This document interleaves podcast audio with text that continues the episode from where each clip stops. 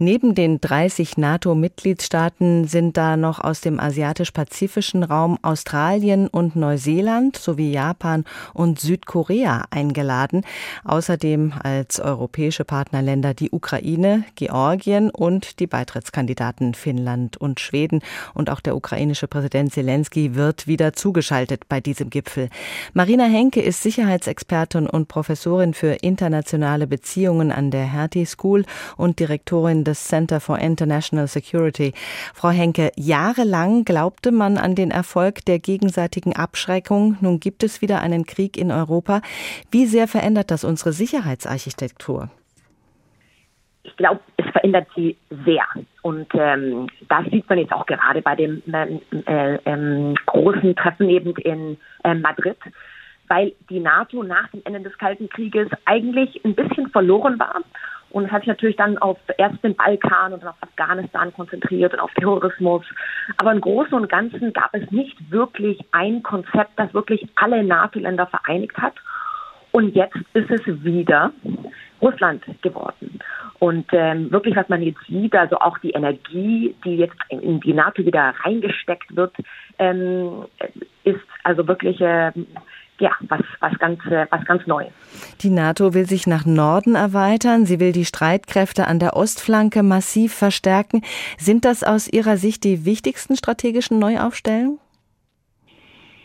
Ich glaube, es geht vor allem ähm, darum, dass Macron hat ja noch äh, vor kurzer Zeit gesagt, dass die NATO, die NATO ist äh, gehirntot. Und im Prinzip ist die NATO jetzt wieder, ich würde sagen, ähm, die wichtigste Institution, fast schon in Europa und dann natürlich auch ähm, transatlantisch. Und das ist wirklich eine, eine absolute Neuigkeit, weil die Sicherheitsfragen eben wieder so in den Vordergrund gerückt sind. Ähm, es war ja immer ähm, auch viel Debatte darüber, ob vielleicht die Europäische Union diese Sicherheitsfragen aufgreifen könnte. Und ein, man hat viel von einer europäischen Armee gesprochen. Und ehrlich gesagt, all diese Pläne sind gerade tot. Ja, und es ist wieder NATO, die sich um die Sicherheit in Europa kümmert. Und das hätte man vor einem Jahr zum Beispiel überhaupt nicht gedacht.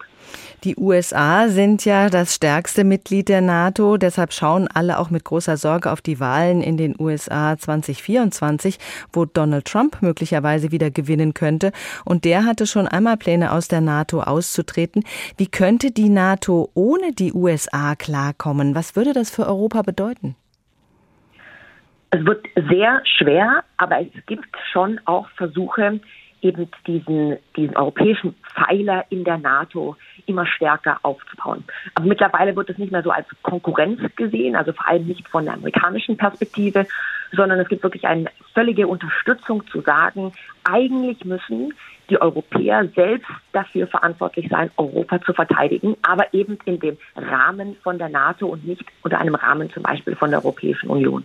Weil eben, weil Sie haben es auch angesprochen, es gibt mittlerweile auch die, die äh, Gefahr im Pazifik sozusagen. Deshalb eben auch Südkorea und, und ähm, äh, Japan äh, bei diesem äh, Gipfel. Und man muss, äh, also es gibt zwei Gefahren, was Amerika betrifft. Die erste Gefahr ist, wie Sie schon angesprochen haben, ist innenpolitisch, dass eben Trump oder eine Trump-ähnliche äh, Figur dort Präsident werden könnte. Die zweite Gefahr ist, dass eben eine Front ausbricht im Pazifik, vielleicht um Taiwan, und dass sich dann Amerika einfach nicht mehr wirklich um Europa kümmern kann. Und deshalb eben eine wirkliche Verstärkung von den europäischen Einsatzkräften, Europa verteidigen zu können. Und eben deshalb auch diese, dieses Versprechen von Deutschland, jetzt 15.000 Soldaten zu mobilisieren. Also praktisch eine wirkliche Verstärkung von europäischen Kräften an der Ostflanke.